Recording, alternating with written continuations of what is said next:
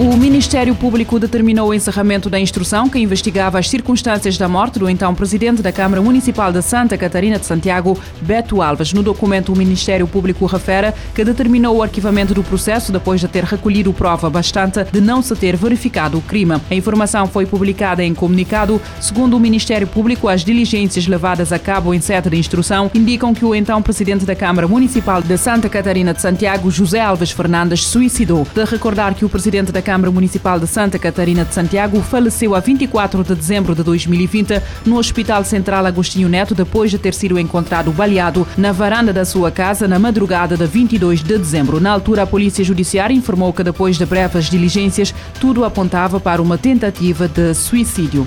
Dois dos três suspeitos de terem assassinado a tiro um agente da Polícia Nacional, na reforma, foram condenados a 28 anos de prisão. A sentença foi lida hoje no Tribunal da Praia. Dos três suspeitos, todos residentes em Achada Grande Trás e que estavam em prisão preventiva desde março, dois foram condenados, enquanto um terceiro foi absolvido. Os dois principais envolvidos foram condenados a 28 anos de prisão, cada um em cúmulo jurídico, sendo 22 pelo assassinato do agente, 5 por posse ilegal de arma e um por tentativa de assassinato de uma testemunha. Os arguídos foram ainda condenados a pagar uma indemnização aos familiares da vítima, no montante a definir por parte do Tribunal da Comarca da Praia. O crime ocorreu em 16 de dezembro de 2020 na localidade de São Tomé, junto ao antigo aeroporto da Praia, sendo a vítima um agente da Polícia Nacional que tinha passado a reforma pouco tempo antes. De acordo com os dados divulgados na altura, o polícia terá sido assassinado na sequência de um assalto. O governo de Gaza elevou esta terça-feira o número de mortes no enclave para mais de 16.200, incluindo mais de 7 mil crianças.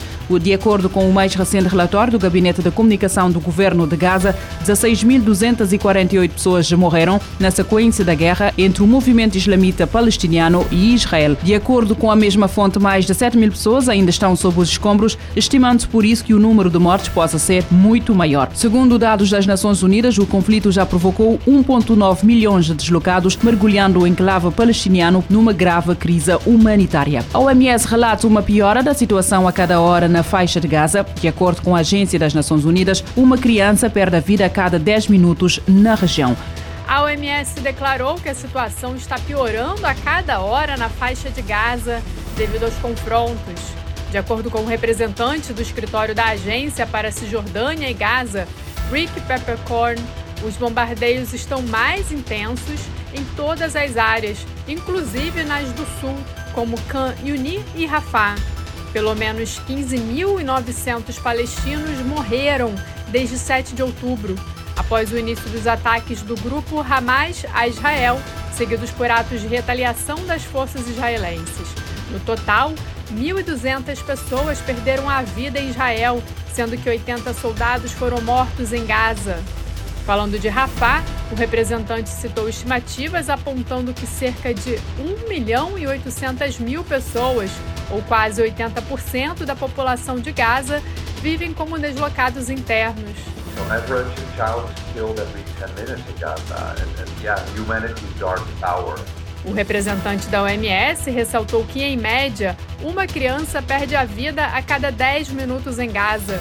Nos últimos dias, o deslocamento tem aumentado na chamada área intermediária e nas regiões do sul, em direção a pontos mais a sul. Já o porta-voz do Unicef falou a jornalistas a partir do Cairo e indicou que o direito humanitário internacional obriga os militares a tomar todas as medidas possíveis para proteger os civis. These zones cannot be safe nor humanitarian when unilaterally declared. James Elder considerou inaceitável que seja declarado unilateralmente que pessoas deveriam seguir para as chamadas zonas seguras, onde disse haver prédios semi-construídos sem água, abrigo ou saneamento. Da ONU News em Nova York, Ana Paula Loureiro. De acordo com o representante do escritório da Agência para a Cisjordânia e Gaza, os bombardeamentos são cada vez mais intensos em todas as áreas, incluindo nas do sul como Khan Yunis e Rafah.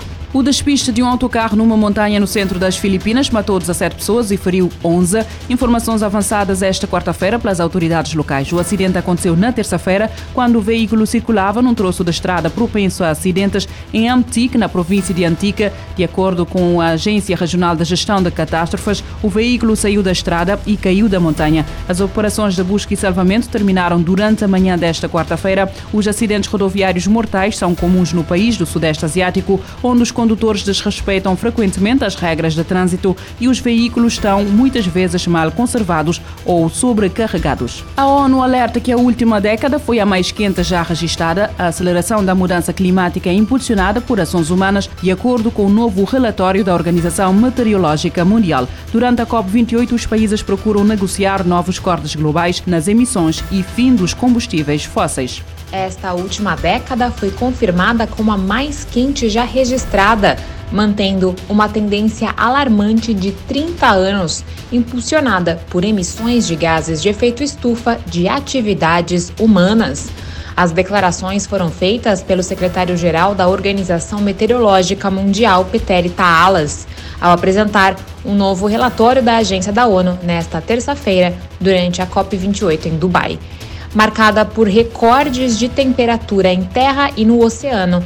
A década entre 2011 e 2020 registrou um aumento contínuo nas concentrações de gases do efeito estufa, o que acelerou a dramática perda de geleiras e o aumento do nível do mar. No evento, os países concordaram com um novo fundo voluntário para compensar nações vulneráveis por perdas e danos devido às mudanças climáticas. No entanto, há negociações difíceis nos próximos dias sobre metas para reduzir as emissões de gases de efeito estufa e eliminar o uso de combustíveis fósseis. O relatório do Estado do Clima revela que entre 2011 e 2020, mais países registraram temperaturas recordes do que em qualquer outra década. Ele também alerta para a transformação particularmente profunda ocorrendo nas regiões polares e em áreas de grandes altitudes. Da ONU News em Nova York, Mayra Lopes. Este será o ano mais quente da história após o novembro extraordinário, o sexto mês consecutivo em que se bateram recordes, de acordo com o Serviço Europeu Copérnicos, num momento marcado por negociações climáticas na COP28.